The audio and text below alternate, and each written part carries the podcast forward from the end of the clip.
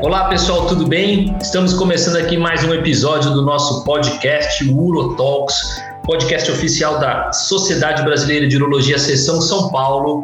Lembrando da nossa campanha desse ano com a Zodiac e o hashtag Saúde Masculina Sem Tabu. Hoje nós vamos falar de um tema bastante relevante na saúde masculina, né, que nós vamos falar da hiperplasia prostática benigna, hiperplasia da próstata ou hiperplasia benigna da próstata, enfim, o termo aí tem umas nomenclaturas para que todos entendam. E especificamente nós vamos falar daquele paciente que tem sintomas mistos. E aí no decorrer do nosso podcast nós também vamos entender de novo o que são esses sintomas mistos. Então, para começar aqui, vamos apresentar os nossos especialistas, né? A gente sempre traz aqui especialistas no assunto para poder debater com a gente.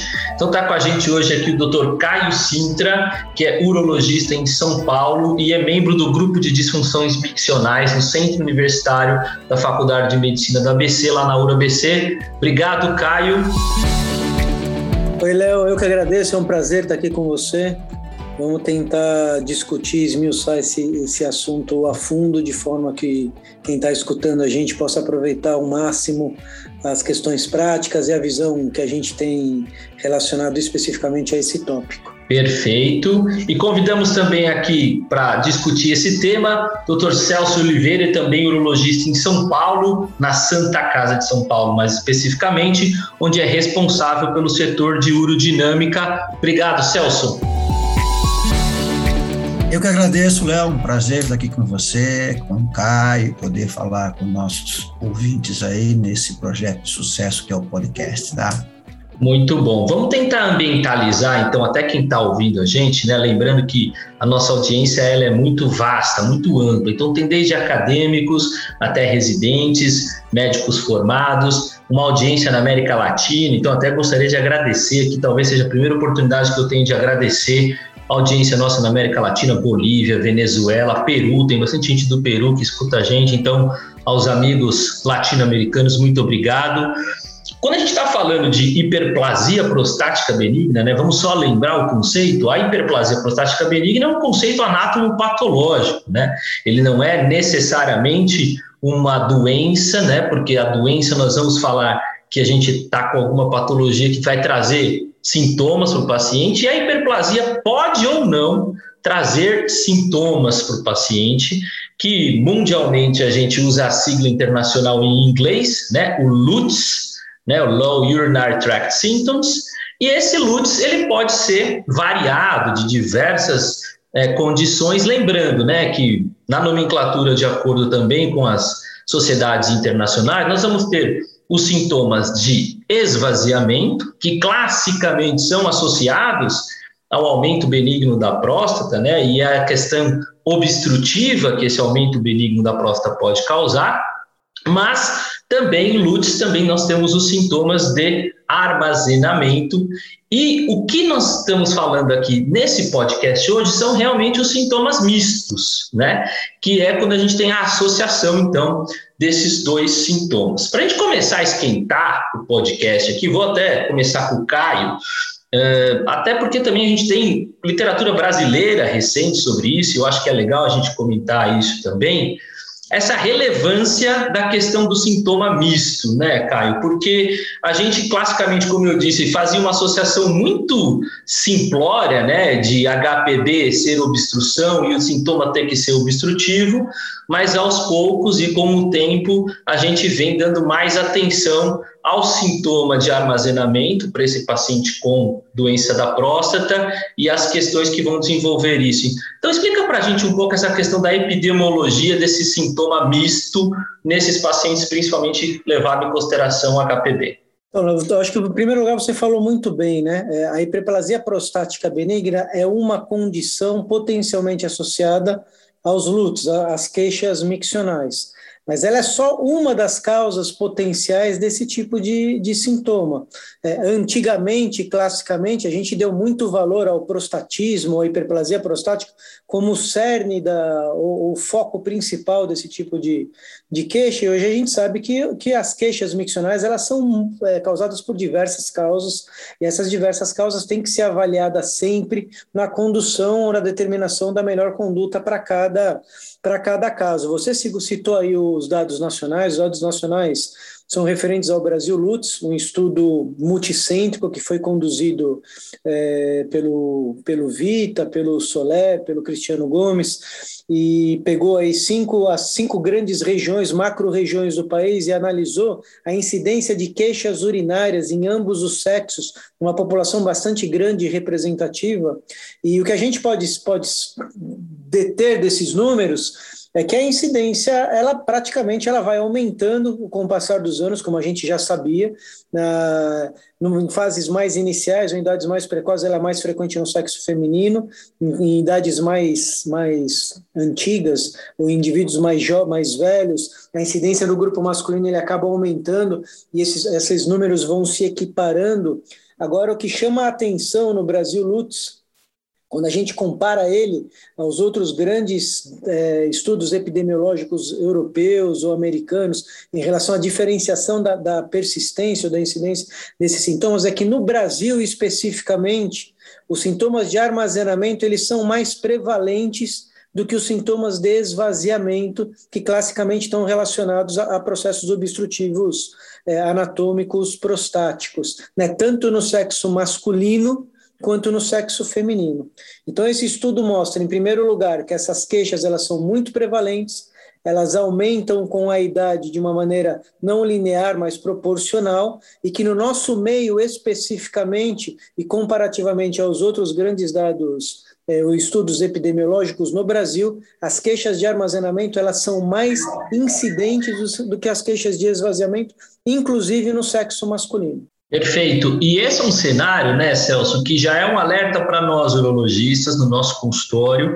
Uh, como o Caio disse bem, né, e o sério do nosso começo de discussão aqui relacionado a sintomas, o Lutz ele pode estar envolvido aí em outras patologias, né? Lembrar que um diabetes descompensado vai dar sintomas urinários, lembrar da questão da poliúria noturna não relacionada à, à é um sintoma importante que às vezes a gente passa batido, né? Então, nessa avaliação, nessa investigação que a gente está no consultório, como é que o urologista, né, ativamente pode se portar em relação a esses sintomas, a investigação desses sintomas? O que, que ele não pode esquecer de perguntar? Ou então, se vale a pena introduzir, já que a gente tem uma maior é, prevalência aqui, incidência desses sintomas, habitualmente introduzir os questionários? Como é que a gente consegue fortalecer na cabeça também de quem está investigando e atrás desses sintomas de uma maneira mais ativa? Bem, Léo, eu, eu, quero iniciar lembrando algumas etapas da, do diagnóstico do, do e da, da, hiperplasia prostática. Eu que já tenho mais de 30 anos de urologia, passei por diferentes etapas aí eh, de eh, diagnóstico e também de tratamento da hiperplasia de obstrução. Inclusive, numa etapa inicial que nós tínhamos poucos conhecimentos de disfunção miccional, a urodinâmica, que é um exame importante para você avaliar essas alterações, era realmente difícil de ser feita, não era uma fase ainda informatizada, poucas pessoas faziam, né, nós praticamente não tínhamos esses exames de rotina, e, sempre que o paciente apresentava uns sintomas, eh, a gente considerava mais a parte eh, de obstrução, mais um sintoma de esvaziamento que armazenamento. Com o passar do tempo, a gente começou a desenvolver uh, novos exames, conhecer novos exames, poder usar novos exames, uh, apareceram alguns tratamentos também diferenciados para a hiperplasia e para, para lúteos em geral, e o cenário mudou um pouquinho. Nós podemos falar depois até em questão de tratamento, a, a própria a epidemiologia, a gente nota a diferença no passar do tempo, né? Agora, em relação à sua pergunta especificamente, uh, Acho que é fundamental a, história clínica do paciente. Então, você falou, ah, mas a gente aplica questionário, ele pode fazer alguns exames, mas eu sempre valorizo muito a, a história clínica. Lógico que os exames eh, vão esclarecer, vão confirmar o diagnóstico ou não, mas é muito importante a história, porque eh, eu sempre pergunto para o paciente como é que você está urinando, você urina bem? E na maioria das vezes eles falam que sim, um ou outro fala que não, mas eu já peguei alguns pacientes um pouquinho mais perspicazes que falam, ah, doutor, eu não sei se eu urino bem ou não, eu sempre urinei desse jeito, eu não sei se é, se é bom ou não. E muitas vezes esse paciente está tendo problema de esvaziamento e que ele tem um fluxo urinário ruim, ele fala, ah, eu me acostumei com isso daí. Então, isso é muito importante, uh, é, é esse questionamento né, para o paciente. E, lógico, uh, junto com isso daí, você vem um exame físico, uh, os, uh, os preenchimentos de questionários auxiliam bastante, e não sei se a gente pode entrar nisso também, a fluxometria é um dado importante. Mas a hora que a gente fala, principalmente, você está pensando em termos de armazenamento, nada mais importante do que a história clínica do paciente. E quando você fala, né, Celso, o paciente diz para a gente que ah, eu urino bem, às vezes é, eu vou dar um paralelo do que a gente vê no consultório, o paciente fala, eu urino até bastante, né, doutor, eu urino muito, é, várias vezes, ele considera isso como sendo urinar bem, mas você falou uma coisa importante, que é eu me acostumei a urinar assim.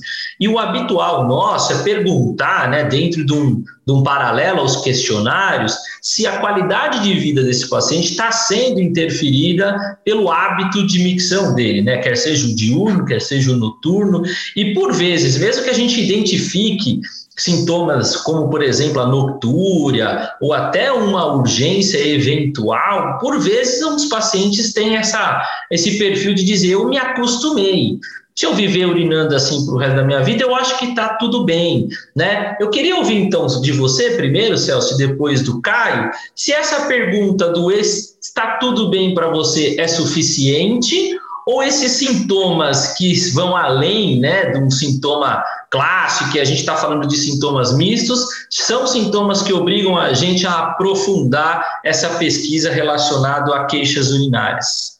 Pelo contrário, quando ele responde que urina bem ou que está tudo bem, é um dado que eu levo em consideração, mas não fico satisfeito só com a informação dele. Vou buscar alguns uh, exames complementares que realmente para confirmar se ele está urinando bem ou não.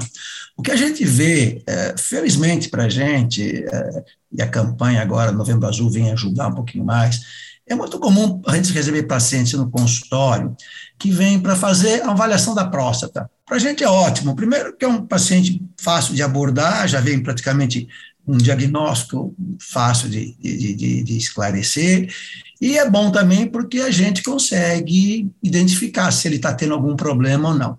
E o que a gente percebe é o seguinte: normalmente, os sintomas de armazena, de esvaziamento, o paciente se adapta melhor ele nota que o fluxo urinário dele, o jato urinário está um pouquinho menor, que ele leva um pouquinho mais de tempo para esvaziar a bexiga, que ele tem um pouquinho, às vezes uma pequena polaciúria, uma noctúria uma vez à noite, mas esses sintomas ele suporta bem. E aí ele se adapta, e que aí que é o problema, depois nós vamos falar disso aí, porque a hora que ele se adapta e se acostuma com esse sintoma de uh, esvaziamento, aí ele vai ter problema no futuro se ele não tratar. Agora, o sintoma de armazenamento incomoda muito mais. Porque aquele paciente que ele vem queixando, que ele levanta, precisa levantar a corda para urinar três, quatro vezes à noite. Durante o dia ele tem um incômodo muito grande, porque ele não consegue fazer as atividades normais, a qualidade de vida dele fica alterada porque ele tem que estar procurando o banheiro a todo instante. Então, esses sintomas de armazenamento é pior.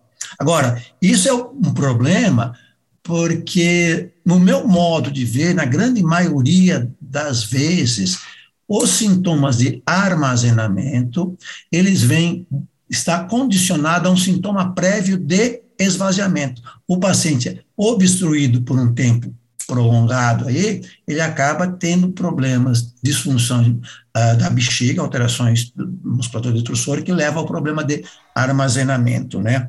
Então, uh, resumindo tudo que eu falei, a, a hora que ele completa a história clínica do paciente, eu sempre uh, peço para ele um preenchimento no questionário, PSS, uh, faço uma fluxometria, e, na sequência, ele vai fazer uma ultrassonografia também para a gente avaliar realmente como é que está a via urinária dele.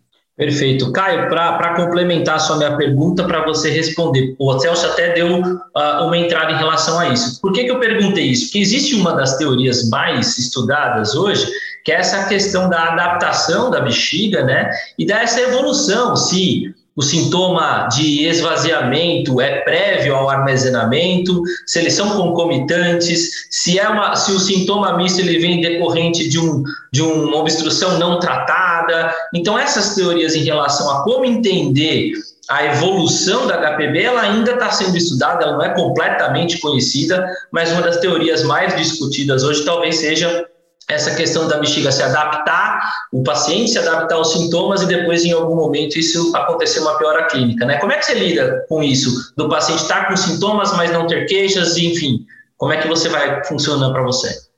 Na verdade, eu acho que independentemente do ambiente onde você está atendendo, porque isso também vai influenciar o que você utiliza para poder checar o que está acontecendo com os pacientes, por exemplo.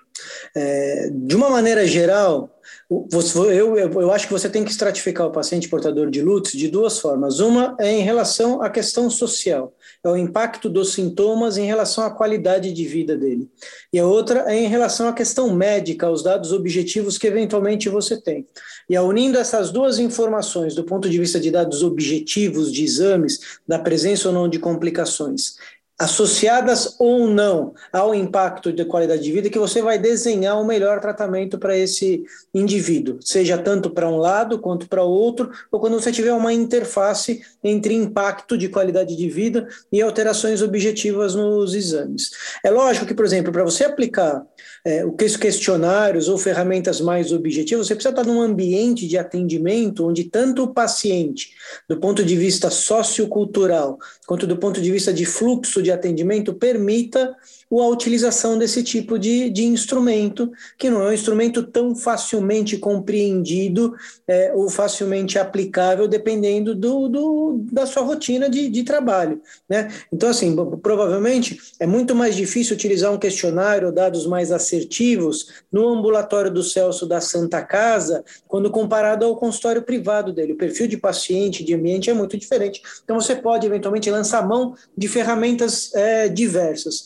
O que eu acho interessante é que o urologista, independentemente de onde ele, ele esteja, ele crie mecanismos para poder avaliar o paciente do ponto de vista pessoal e do ponto de vista médico, para poder, com a interface desses dois dados, desse grupo de dados, definir qual é o melhor conjunto de, de condutas. Você, você comentou a respeito da questão de evolução natural de sintomas, o que aparece antes, do que aparece depois. Isso é muito interessante, mas é muito complexo. Você pode ter um paciente com sintoma de armazenamento secundário a uma condição clínica e o mesmo paciente com sintoma de esvaziamento secundário a uma outra condição clínica. Você pode ter um paciente com diabetes descompensado que leva ele a sintomas de armazenamento importante, que ao mesmo tempo tem uma hiperplasia prostática benigna associada. Então, é, a gente tem que lembrar e eu vou usar aqui, todo mundo conhece, né, aquele esquema do, da, da Sociedade Europeia de, de Urologia, mostrando que os sintomas urinários eles, ele decorre de uma série de coisas, prostatite, infecção, cálculo,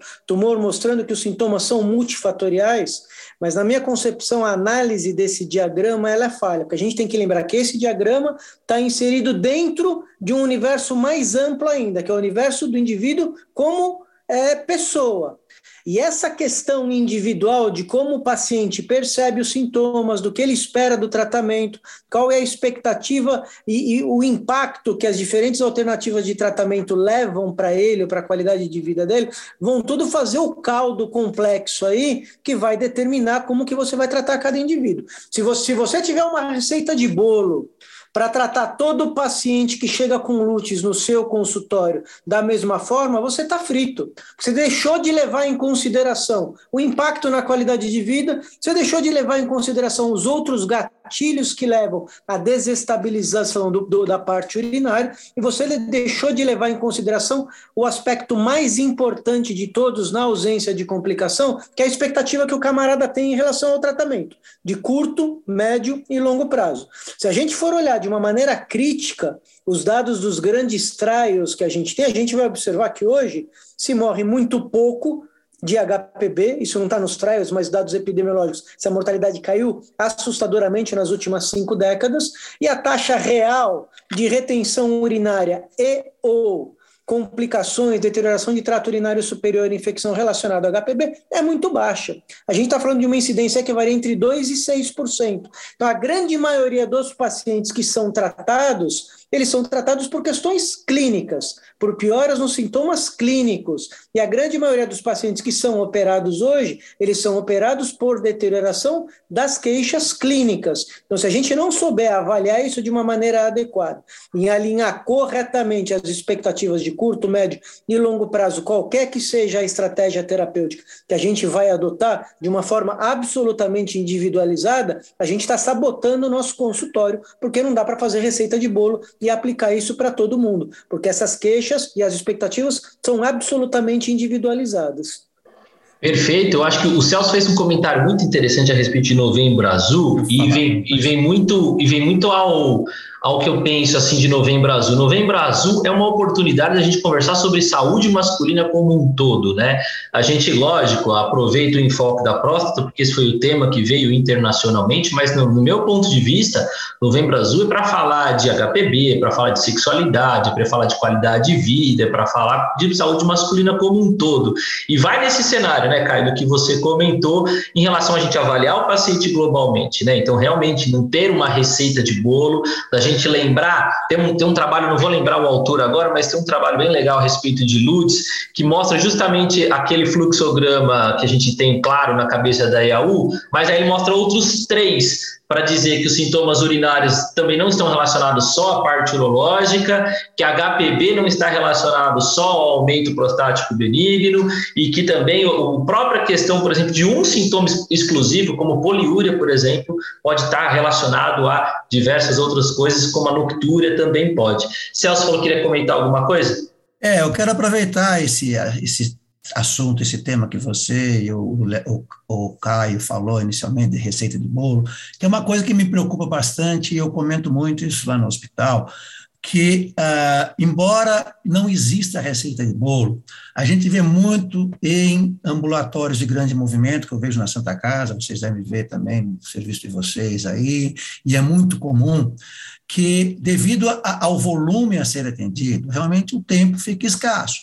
Então, ao invés de fazer uma história clínica bem feita, avaliar direitinho, às vezes aplicar um questionário para ver realmente se o paciente está bem, fazer uma fluxometria que nem sempre é disponível. Então, o que acontece? É muito mais simples para o médico que está atendendo, ele, o paciente vem com um quadro de lútis, seja ele ah, de esvaziamento, de armazenamento, e o paciente sai tomando um alfa-bloqueador, que é uma coisa que me incomoda muito. Eu, eu, recebo os pacientes lá no ambulatório para fazer urodinâmica. Ah, está tomando alfa-bloqueador há muito tempo. Melhorou? Às vezes melhora, às vezes não melhora, mas a gente vai perceber que na história clínica falta uh, elementos para indicar realmente um tratamento. Então, essa, essa é uma questão acho, muito importante que a gente tem que falar, eu, eu sempre lembro isso daí. Uh, o médico, é, é, é, o paciente fica muito ansioso para ter um tratamento, e o médico se vê muito satisfeito em poder dar o tratamento e o paciente vai embora. Então, a gente precisa tomar muito cuidado para iniciar esse tratamento, para a gente tratar realmente aquilo que está sendo necessário, e não tratar assim, de maneira global, todo mundo, com a mesma, como se fosse a mesma alteração, né?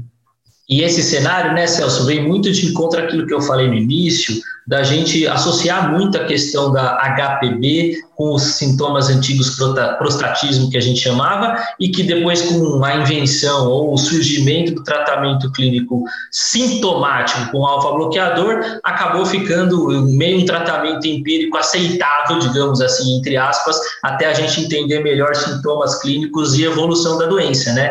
Então, nesse, nesse quesito, a gente tem que lembrar também que a medicação não está tratando o paciente, né? A medicação está eventualmente para alguns pacientes melhorando os sintomas e não são todos, né? Se a gente, se vocês que são mais especialistas quiserem lembrar números específicos, a gente vai ter aí uma porção razoável de pacientes com sintomas de esvaziamento que não melhoram com alfa bloqueador, né? E depois a gente pode discutir depois motivo para isso. Mas aí agora só trazendo um paralelo de cenário de alinhamento de expectativa, né? Vamos comparar, por exemplo, com mulheres que também têm sintomas mistos talvez um pouco é, até relacionado mais à incontinência, então, né, falando assim propriamente dito, e nas mulheres a gente tem esse hábito de perguntar o que, que te incomoda mais, é a perda por esforço ou é a perda por urgência, né? E a gente não tem esse hábito, ou a maioria de nós urologistas, aqui fazendo o meu papel de urologista geral, não tem esse hábito de chegar para o paciente e falar, tudo bem, o senhor tem lútis, mas o que, que te incomoda mais hoje? É o sintoma de armazenamento, é o desvaziamento, o que hoje te atrapalha, até o, por estar adaptado ou não, o que está atrapalhando sua qualidade qualidade de vida como um todo, né? E nesse alinhamento de expectativa de tratamento, é, passa também por a gente demonstrar para o paciente o que realmente está sendo realmente mais, digamos assim, clinicamente relevante para esse paciente. O Celso comentou aí do hábito de fazer uma urofluxometria e fazer uma ultrassom, provavelmente para medir resíduo. Eu sei, conheço que o Caio tem também esse pensamento de que uma urofluxo e uma ultrassom por resíduo faz diagnóstico da grande maioria das disfunções miccionais. Mas vamos levar em consideração que a gente sabe que existem indivíduos que eventualmente vão precisar de urodinâmica e também tem os médicos que pedem urodinâmica para todo mundo. É, vamos começar pelo Caio. Caio, papel da urodinâmica para você neste cenário de paciente exclusivamente HPB com sintomas LUTs e a gente descartou todos os outros cenários. Como é que você vê a urodinâmica nesse cenário? Na verdade, nessa fase de avaliação clínica e de tomada de conduta, eu não enxergo a urodinâmica como uma opção válida nem necessária para você poder direcionar qualquer coisa que você vá fazer. Né? É, a urodinâmica, na minha cabeça, ela é a última das ferramentas que você vai utilizar em situações absolutamente excepcionais ou em condições onde esse paciente vai precisar de fato de uma terapia mais intervencionista. Na, na fase de avaliação, é, na, a gente falando de um paciente lutes puro, né, tirando fatores de confusão, de complicação, questões neurológicas, tratamentos cirúrgicos prévios, não estamos discutindo indicações claras de urodinâmica. O paciente com lutes, eu não enxergo a urodinâmica com nenhum papel na fase de avaliação clínica desse indivíduo, porque ela não vai determinar conduta, não vai determinar prognóstico, não vai determinar absolutamente nada. Né? Você consegue, com parâmetros clínicos e uma, uma história bem feita, que é o cerne da avaliação médica, e com exames complementares, com diário miccional, fazer o diagnóstico de praticamente ou absolutamente tudo do que está acontecendo com o paciente, e você consegue direcionar o seu tratamento dessa forma. Vou falar duas coisas rápidas aqui, aproveitando comentário que você fez, porque eu acho que isso é pertinente. A primeira é o seguinte: quando você. A gente está vivendo um momento agora onde, principalmente os mais novos, a urologia está virando uma, uma especialidade oncológica. Só se fala em onco, em tudo. Em oncologia, você trata a doença, você não trata o paciente. E as pessoas mais novas estão aprendendo a tratar a doença e estão esquecendo do paciente. Quando a gente fala de disfunção miccional, a gente está tratando o paciente e a interface que esse paciente tem com as queixas clínicas que ele tem na ausência de complicações. Então, o enfoque é absolutamente diferente e a gente tem que dar um passo atrás e voltar a olhar o paciente como um indivíduo e não tratar a doença. Senão a gente cai no que o Celso falou, é receita de alfa-bloqueador, vamos ganhar tempo, manda esse paciente rápido embora, e ele volta e todo mundo é tratado da mesma forma, porque em oncologia você tem os algoritmos, você vai jogar esse paciente dentro do algoritmo e vai tratar ele de acordo com a classificação da doença que ele tem. A gente está tratando o paciente.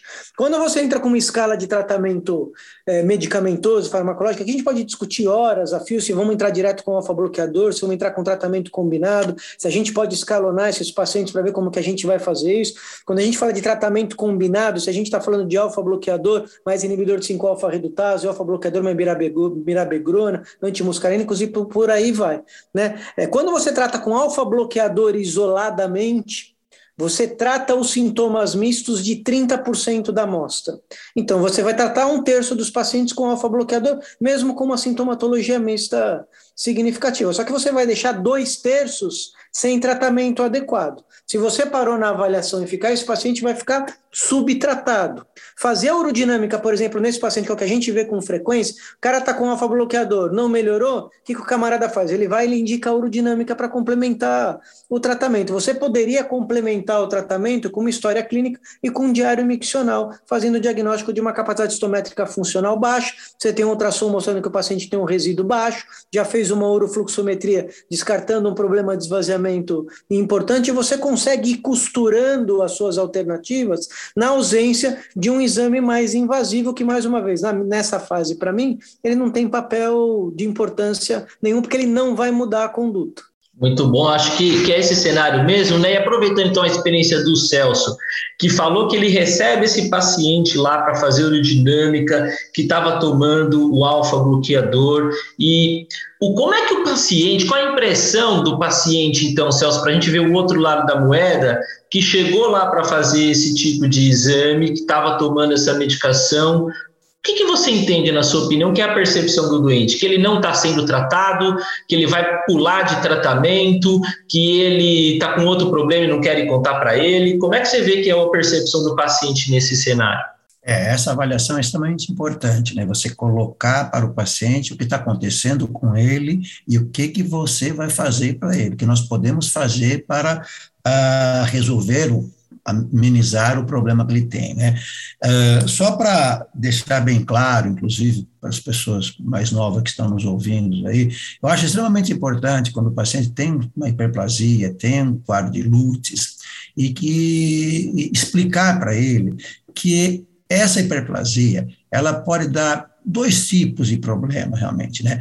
Um é o crescimento da próstata eventualmente, né, o mais importante é que os sintomas não estão relacionados diretamente ao tamanho da próstata, né, mas que vai dar sintomas, seja de armazenamento e esvaziamento, e outro sintoma, outra alteração é que muitas vezes ele não tem muitos sintomas, é um paciente pouco sintomático, mas a hora que a gente faz uma fluxometria, vê que ele tem um fluxo muito ruim, e a hora que a gente faz uma ultrassonografia, como você falou, faz uma ultrassonografia, vai medir o resíduo e também já vai poder avaliar como é que está a parede vesical desse paciente. Então, que muitas vezes ele tem poucos sintomas, mas ele já tem uma bexiga bastante alterada.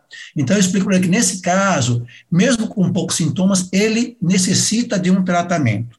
Tá? Então, essa é a sequência, porque às vezes penso, ah, mas eu estou bem, eu não vou tomar o remédio, não preciso do remédio. Não, precisa, porque senão no futuro vai piorar a função dessa bexiga sua. Então, para deixar bem claro, nessa essa, essa fase de diagnóstico e conduta. Agora, o que, que acontece com esse paciente que eu vejo? Né? A hora que você dá um medicamento, o paciente ele se sente tratado. Ele acha, se ele melhora ou não, tem uns que melhoram bem, então ótimo, tem uns que não melhoram muito, mas mantêm muitas vezes esse tratamento. Então, é, eu sou muito criterioso em, em iniciar um tratamento clínico e, e até manter, embora conceito geral, esses medicamentos para a próstata sejam de uso contínuo, eu adoro de vez em quando mandar ele suspender para ver se realmente ele está precisando. Mas ele está tomando às vezes seis meses, um ano, dois anos, um medicamento, um alfa-bloqueador, ou qualquer inibidor assim, alfa-redutase. Você experimentou parar para ver? Principalmente o alfa-bloqueador. Ah, não. Porque às vezes ele para e mantém bem.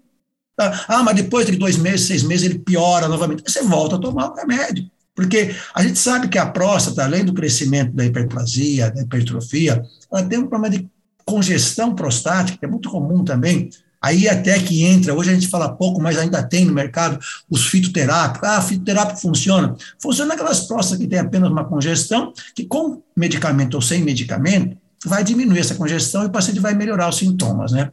Então, o problema realmente é isso. O paciente está tomando há muito tempo, uh, ele se sente tratado, mas uh, muitas vezes ele não tem uma melhora significativa.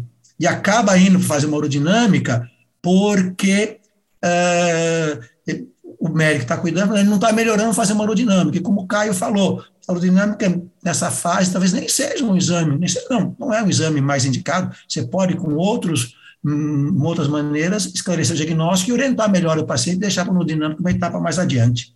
A gente vive hoje também um cenário, né, dizendo aí também de urologistas mais novos, mas também dizendo de, de ciência, de guideline, de recomendações, um cenário muito de, de volta ao passado, de se re, reforçar novamente a questão cirúrgica, né, de que talvez o tratamento da HPB obstrutiva é a cirurgia propriamente dita, e hoje também bastante falado, bastante dentro de mídia, inclusive a questão de tecnologias onde a gente pode retirar maior parte da glândula, uma eventual obstrução mais efetiva. Falando especificamente dos sintomas mistos, e vamos retomar que nós estamos falando daquele paciente sem fator confundidor, né? LUTS exclusivo por HPB. E se a gente levar em consideração também o que a gente tem de, de recomendações internacionais, o que eles chamam de fatores de risco de progressão da doença. Então, volume de próstata, resíduo, valor de PSA, idade do paciente, é, eventualmente ali a gente pode considerar esse cenário.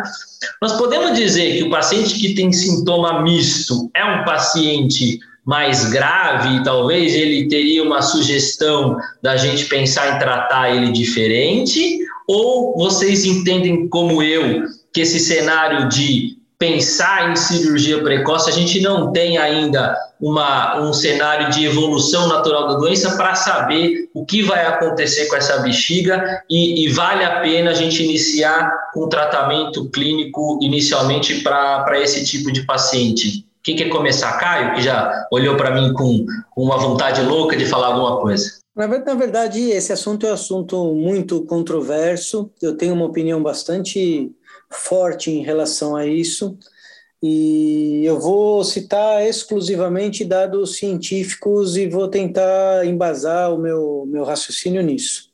No último guideline da EAU existe um statement bastante claro de que a cirurgia prostática não deve ser indicada em hipótese alguma com o pretexto de evitar progressão ou piora da condição contrátil da musculatura detrusora, porque não existe evidência nesse sentido. Né?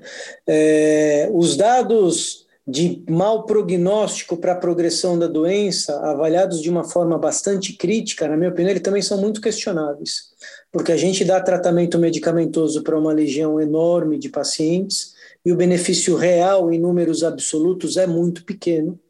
De fato, o que é passado é que o número de complicações de retenção de cirurgia cai em 50%, cai de fato de 6 para 3%, ou de 2 para menos de 0,5%. Ou seja, você trata uma legião de pacientes para beneficiar um número muito pequeno. O paciente com sintomatologia mista, seja essa sintomatologia mista secundária à obstrução ou mista em relação a um fator etiológico também, ele é um paciente mais complexo, de condução mais complexa e de tratamento mais complexo. Mas eu não acho que a presença de sintomatologia mista seja uma obrigatoriedade de intervenção mais precoce ou mais agressiva por conta disso, simplesmente porque não existe nenhuma evidência científica nesse sentido. Né? É, os achados ultraestruturais de deterioração da bexiga de médio e longo prazo são absolutamente diferentes em relação à obstrução, à hipoatividade, à presença de hiperatividade ou de hipoatividade detrusora, e eles são aditivos e não evolutivos. Ou seja, você encontra cada um deles, dependendo do diagnóstico urodinâmico, de maneiras diferentes em cada bexiga. Não é que um vai evoluindo para o outro, que essa bexiga vai piorando. Não estou questionando que essa bexiga tem hipertrofia, que essa bexiga tem hiperplasia e que exista um aumento de estresse oxidativo mediante a presença de obstrução.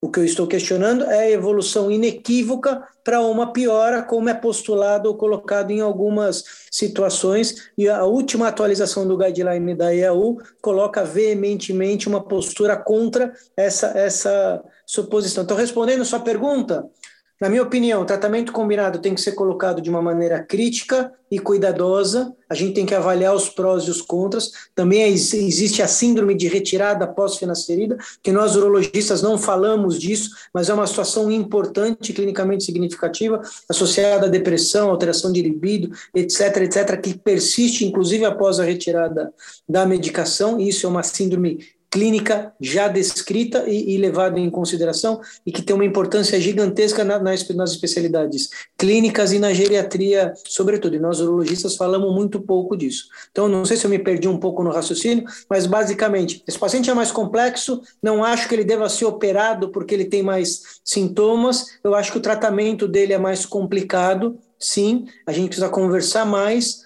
e a gente tem que operar pacientes que realmente vão se beneficiar do tratamento de uma maneira, de uma maneira geral. Celso, complementando a minha pergunta nesse tema para você, uma vez que esse paciente depois resolver ser operado, nós resolvemos que ele tem uma indicação cirúrgica, né? Para você também entrar no cenário de quando seria o momento de indicação cirúrgica desse paciente, é, como é que a gente conversa com esse paciente em relação à melhora de sintomas, uma vez que nós também temos um paciente com sintomas de esvaziamento com armazenamento, e nós estamos falando que a cirurgia teoricamente é desobstrutiva. Como é que a gente conversa com ele em relação a sintomas e acompanhamento pós-operatório? Bom, uh, foi muito bom explicação, a explanação do Caio, falando com dados bem embasados de diretrizes, né, uh, das sociedades internacionais.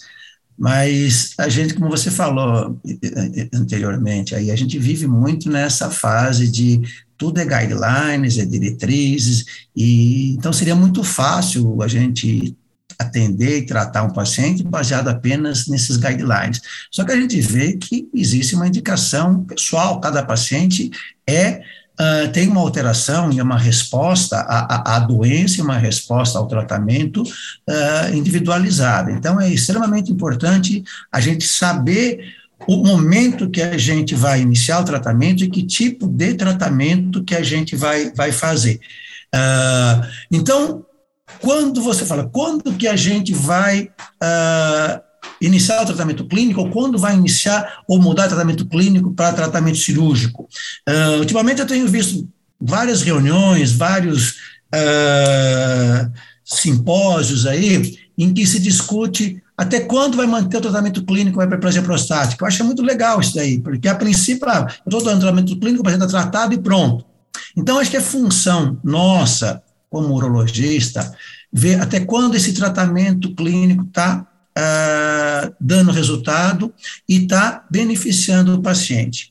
O que, que acontece uh, com a bexiga que o paciente inicialmente, com um quadro obstrutivo, vai ter um sintoma de esvaziamento e depois passa a ter um sintoma de armazenamento.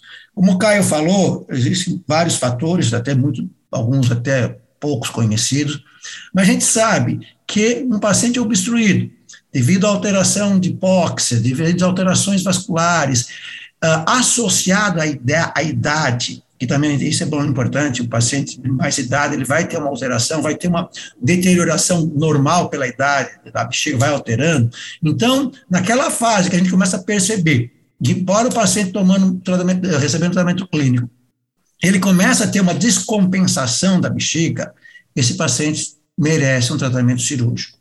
Porque também tem trabalhos importantes aí, trabalho clássico aí, mostrando que aqueles pacientes que têm uma alteração de armazenamento, que na urodinâmica eles têm uma hiperatividade etrusora na fase de enchimento, e, e era um candidato a um tratamento cirúrgico, tratamento uma RTU, qualquer procedimento para tratamento da próstata, é, esses pacientes, quanto mais maior for essa hiperatividade detrussora e quanto antes ocorrer na fase de enchimento, pior é o prognóstico. Então, se eu tenho um paciente que eu tenho uma hiperatividade a partir de 50 ml infundido, ah, com 150, com 200, com 300, esse paciente vai ter uma recuperação, um prognóstico pior.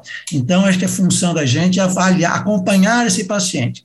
A hora que ele começar a ter uma bexiga alterar, a espessura da bexiga, começar a ter um resíduo um pouquinho mais aumentado, o tratamento clínico não está sendo uh, suficiente para você. Acho que você merece um tratamento cirúrgico. Muito bom. O, de falar de tratamento clínico, né, como o Caio comentou, nós temos aqui uma gama diversa de, de opções, de cenários. A gente ficaria discutindo aqui talvez horas entre introduzir monoterapia com alfa-bloqueador, entre, o Caio comentou terapia combinada aqui da, do alfa-bloqueador com o inibidor da 5-alfa-redutase. Mas vamos lembrar que nós estamos falando de sintoma misto, e eu quero voltar um pouquinho no tempo, quando a gente tinha um cenário onde existiam restrições, se não científicas, mas pelo menos comportamentais dos urologistas em relação à prescrição de medicações para sintomas de armazenamento, que eram no primeiro momento os anticolinérgicos, e hoje a gente já tem aí um cenário com os beta-3 agonistas que trazem também uma melhora nos sintomas relacionados ao armazenamento. Só para a gente fazer um panorama em relação a esse cenário dessas medicações, Caio, o uso dos anticolinérgicos e do beta-3 especificamente em pacientes com LUTS HPV. Só para trazer, já que, eu, como eu falei no começo, a gente tem uma população bem vasta aí para entender o cenário do uso dessas medicações nesses pacientes. Na verdade, historicamente, o grande receio de você associar antimuscarínico ao alfa-bloqueador seria o risco potencial de aumento de resíduo e indução de retenção urinária, e classicamente as pessoas sempre tiveram muito, tem muito, muito temor disso. Né? É, o que os trials mostraram, o que a experiência clínica mostrou, é que na prática, para aqueles pacientes com resíduo pós-miccional menor do que 150 ml, a associação de alfa-bloqueador e antimuscarínico, ela é segura e ela melhora a score de sintomas em pacientes com sintomatologia mista, refratários à monoterapia com alfa-bloqueador. O grande temor do uso dos antimuscarínicos hoje não é mais a retenção urinária, mas sim a questão do, da sobrecarga anticolinérgica, da anticholinergic burden, porque existem relatos, dados é, e uma literatura crescente, um pouco controversa ainda e um pouco heterogênea em relação à análise de dados e de qualidade de dados, onde o uso crônico de antimuscarínicos pode de fato estar associado a uma incidência maior de demência ou eventualmente de Alzheimer, da ordem de até 30%. Então, o risco do uso crônico desse tratamento hoje seria mais em relação ao impacto cognitivo do que em relação aos temores urológicos iniciais de aumento de resíduo e de retenção urinária. O beta-3 agonista é uma medicação mais segura nesse sentido para pacientes vulneráveis, para a população idosa acima de 65 anos de idade, porque ele impacta muito pouco em relação a esse, essa questão é, da sobrecarga anticolinérgica e de déficit cognitivo para pacientes em uso. No nosso meio, talvez o maior problema da, do, dessa associação seja o custo, porque o custo dessa droga é, no balcão ele é mais elevado, tá? ela é mais tolerável, a aderência a longo prazo é muito maior do que dos antimuscarínicos, sobretudo em relação à presença de efeitos é, colaterais. A grande questão é que tem um trabalho publicado em relação à avaliação farmacoeconômica do custo da mirabegrona no Brasil, é, mostrando que apesar de no balcão ela ser mais cara do ponto de vista farmacoeconômico, ou seja, em todo o ambiente em volta da medicação relacionada à perda de trabalho, produtividade, efeitos secundários, etc., etc., mesmo sendo mais cara para o sistema de saúde, tanto público quanto privado, no Brasil, ela é viável e ela é mais interessante do que o uso dos antimuscarínicos de uma maneira geral e falando estritamente do ponto de vista científico. Então, resumidamente, antes se tinha um temor grande em relação à sua associação alfa-bloqueador mais antimuscarínicos no sentido de retenção urinária. Essa, esse temor hoje não existe mais. A preocupação em relação ao impacto de efeitos colaterais cognitivos e a associação de alfa-bloqueador com mirabegrona, ela seria mais segura e menos mais tolerável teria uma aderência maior, embora seja mais cara do ponto de vista de consumo imediato para o indivíduo, para o consumidor final. Perfeito. Eu vou fazer uma pergunta para o Celso aqui, meio provocativa, e pode me bater depois se quiser, tá, Celso? Depois, se o Caio quiser comentar também, ele pode. Pensando então no que você comentou lá atrás, Celso, o paciente vai para você fazer urodinâmica já prescrito, um alfa-bloqueador, e a gente tem aí um, uma série de questionamentos em relação se ele precisaria usar já não uma medicação, mas se a gente investigou bem esse paciente clinicamente, no consultório e ele tem sintomas mistos. Então, voltando ao tema do nosso podcast, HPB exclusivamente, sem nenhum outro fator confundidor e sintomas mistos, tá? Vamos pensar no paciente de faixa etária mediana ali, né, entre seus 50 e 60 anos, que onde já pode ter esses sintomas mistos já bem estabelecidos, bem definidos. Faria então mais sentido é, se eu pudesse ter que pensar no tratamento empírico inicial, uma vez que ele está com sintomas de lutes misto, e aí nesse cenário ele está desconfortável, na maioria das vezes, como você citou, com os sintomas de, de armazenamento, que ele não consegue se adaptar, iniciar com esse beta-3 como tratamento empírico, uma vez que está é, tá mais relevante isso para o paciente, ou não, o, o tratamento inicial para esse paciente no primeiro momento seria mesmo alfa-bloqueador, pensando no espectro hiperplasia prostática benigna HPB LUTS? Pergunta boa, né? Provocativa, não. Eu quero até começar uh, analisando uma, um desse bate-papo que a gente está tendo aqui, bastante informal, achei muito bom, pelo seguinte: o Caio hum, embasa muito bem as opiniões dele, põe todo o conhecimento que ele tem, estuda bastante, mostrando os trabalhos, né? E eu já vou aproveitar para falar um pouquinho mais da, da minha experiência de tempo vivido na urologia. Então, em relação até a, a, a, a iniciar com esse tratamento de lútis misto, como você falou, né? Que, que acontece? Qual o raciocínio que eu faço nesses pacientes que têm alteração de armazenamento e de esvaziamento? A gente sabe que a bexiga hiperativa, ela é, é uma fase é, inicial da vida, adulto, jovem, ela é mais frequente em mulher do que em homem. Depois, com o passar do tempo, paciente acima de 50 anos, essa incidência de bexiga hiperativa, ela vai uh, se igualando, muitas vezes até uh, uh, fica igual do sexo masculino e feminino. E qual que é a interpretação disso? Que a mulher ela tem muito mais a bexiga hiperativa idiopática, e que nesse caso, o tratamento com alfa, com antimuscarínico ou com beta-3 adrenérgico funciona muito bem, é a primeira linha de tratamento. Enquanto que no sexo masculino, qual a interpretação? Por que, que o homem vai apresentar um aumento da incidência de hiperatividade detrusora tá, com a idade?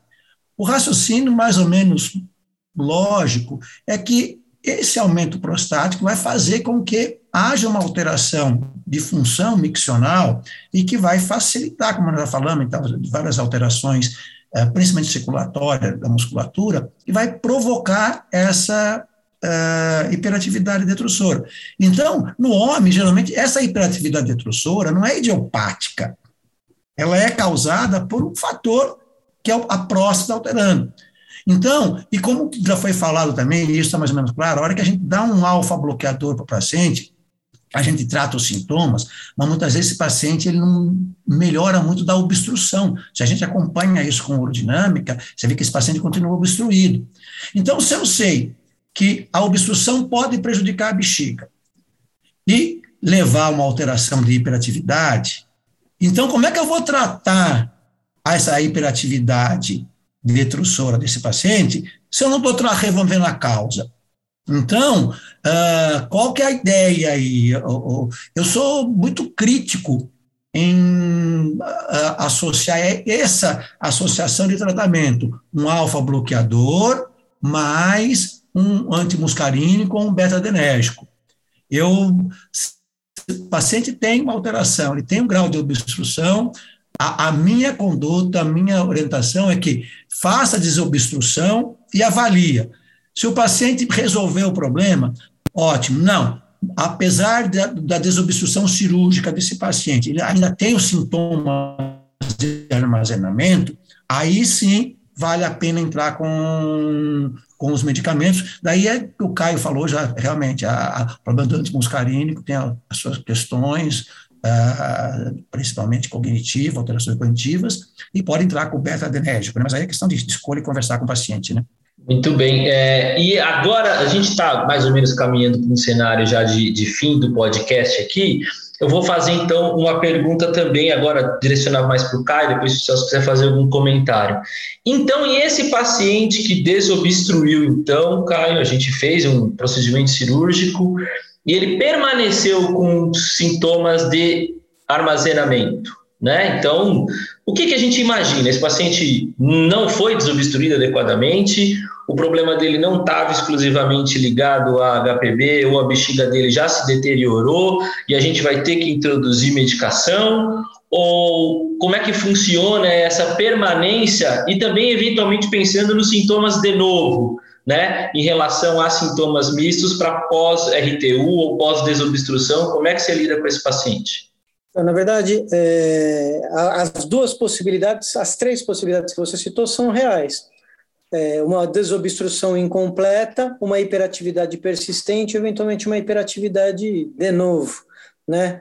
É, é uma situação, primeiro, é, eu, eu jamais levo um paciente para operar sem urodinâmica. Eu sei que existem vários argumentos contra, etc, etc. Pode não mudar o desfecho, o upstream mostra que não, você não, não muda o desfecho, o resultado cirúrgico de uma maneira geral. Do ponto de vista individual, eu tenho algumas observações, mas eu não opero nenhum paciente sem urodinâmica. E para aquele paciente que tem fatores de mau prognóstico na urodinâmica pré-operatória, esses fatores já foram citados pelo Celso, é, primeira contração com menos de 160 ml, amplitude, é, alta amplitude, é, contrações de amplitude progressiva ou persistente, são pacientes de mau prognóstico para o tratamento cirúrgico do ponto de vista de armazenamento. Então, você ter esse diagnóstico pré-operatório já ajuda muito nessa conversa do pós-operatório, levando em consideração que é um paciente que está vindo me procurar. Porque esse paciente normalmente, ou comumente, quando ele essas coisas não são muito bem discutidas, ele abandona o médico de origem e vai procurar uma segunda opinião com a impressão de que recebeu um tratamento ou uma coisa que não foi bem sucedida, e você recebendo esse paciente sem essa urodinâmica pré-operatória, nesse paciente eu acho absolutamente fundamental fazer uma urodinâmica para avaliar se essa ressecção, se não foi você que fez, você tem certeza que essa ressecção foi feita de uma maneira adequada, Faz parte você afastar a questão da estenose de uretra relacionada ao procedimento, a incidência é baixa, em torno de 5% mais um das causas, eventualmente, de persistência de hiperatividade por causa anatômica seria uma estenose persistente, e com a urodinâmica você vai definir se esse paciente tem obstrução persistente mais hiperatividade, o tratamento vai ser um, ou se esse paciente tem hiperatividade agora ele não está mais obstruído. Se ele tiver uma hiperatividade persistente, as opções de tratamento vão ser as mesmas da bexiga hiperativa de uma maneira geral, antimuscarínico, agonista beta 3, fisioterapia com eletroestimulação ou combinação dessas terapias todas de uma maneira de tentar amplificar a segunda linha ou terceira linha de tratamento com toxina botulínica e eventualmente neuromodulação. Aí o script, o segmento, a estratégia não vai não vai variar muito. Né, vai depender muito do resultado dessa urodinâmica. Se o paciente ainda tiver obstruído, e tiver essa hiperatividade, a intensidade do, da obstrução, o grau de reserva funcional da musculatura detrusora determinada pelo índice de contratilidade vesical e as características da hiperatividade vão nortear a conversa para você definir se você vai reoperar esse paciente, vai ampliar a questão da desobstrução ou vai administrar os sintomas de uma forma de uma forma diferente. É uma situação complexa onde você abre chave e tem que ter tudo isso em mão para poder em mãos para poder discutir de uma forma bastante abrangente com um paciente que normalmente não está satisfeito com a situação dele. É, eu acho que é isso aí mesmo, até aproveitando, só uma opinião do Celso também, do, do que o Caio comentou. Uh, Celso, a gente tem aí no arsenal a fisioterapia, né? O Caio lembrou bem aqui, a gente não, não falou disso no começo, mas a gente tem no arsenal do tratamento da hiperatividade detrusora, se fosse isolada mais claro na nossa mente o uso da fisioterapia, mas ela está aí como um arsenal de terapia complementar, né? É, como é que você vê esse cenário de, de fisioterapia no paciente sexo masculino com HPB? Como é que você tem frequência de encaminhamento? A gente teve aqui um podcast recente com as fisioterapeutas, então também para trazer um pouco esse cenário da visão do urologista. Bom, Léo, ah, mas aproveitando também, eu falo já já dessa fisioterapia, eh, para deixar claro também o pessoal que nos ouve aí, em relação ao que o Caio falou, eh, quando que a gente faz a aerodinâmica? É uma pergunta muito comum. Quando que a gente faz a aerodinâmica no paciente com hiperplasia prostática?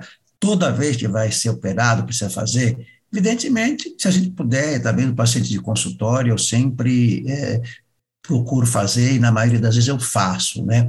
Lógico os pacientes de SUS, volume maior, a gente não consegue. Agora, quando eu faço, com certeza, é quando o paciente tem problema de armazenamento importante, ele tem sintomas de armazenamento importante, porque isso aí vai orientar o prognóstico, da gente poder conversar sobre o prognóstico do paciente. Senão nós vamos fazer uma cirurgia no paciente, ele vai ficar insatisfeito e que a gente vai prometer que ele vai ficar melhor e no final ele vai ficar com uma hiperatividade, vai ficar uma polaciúria, uma noctúria. Então é importante isso daí, né? Agora, relação, em relação à fisioterapia, acho que ela tem espaço, sim, desde que o paciente não tenha um grau de obstrução.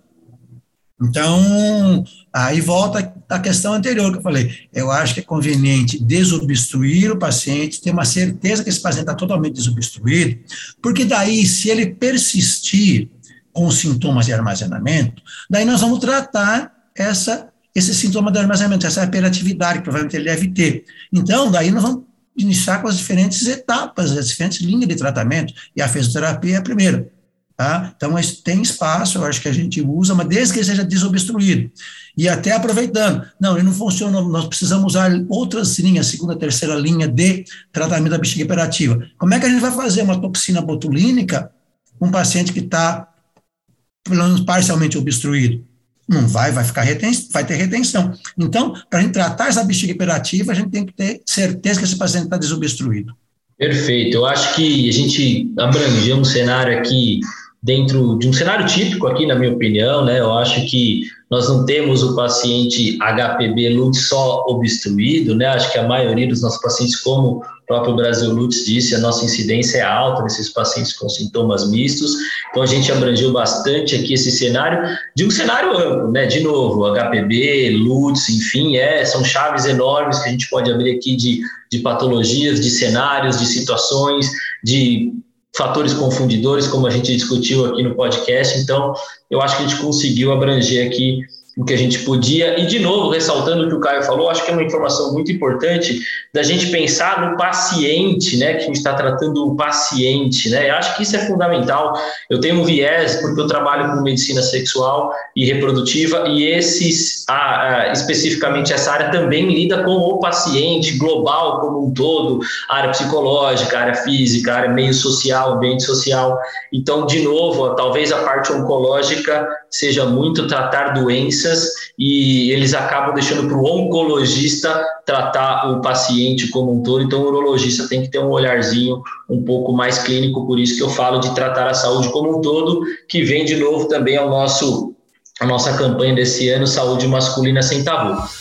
Queria agradecer então aqui mais uma vez aos meus colegas, amigos que participaram comigo aqui nesse podcast. Eu acho que foi muito bom, muito proveitoso.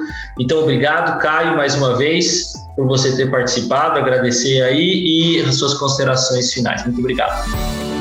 Eu queria agradecer a oportunidade, é sempre legal discutir esse assunto, é um assunto do dia a dia que interessa que interessa a todos. Eu acho que foi bastante produtivo, concordo com exatamente todos os comentários que o Celso que o Celso fez.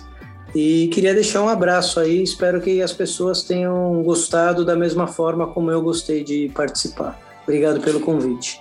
Sem dúvida nenhuma, com certeza foi bastante proveitoso e também queria agradecer mais uma vez ao Celso, parceiro aí de diretoria, e agradecer a disponibilidade dele aqui para discutir esse tema. Obrigado, Celso.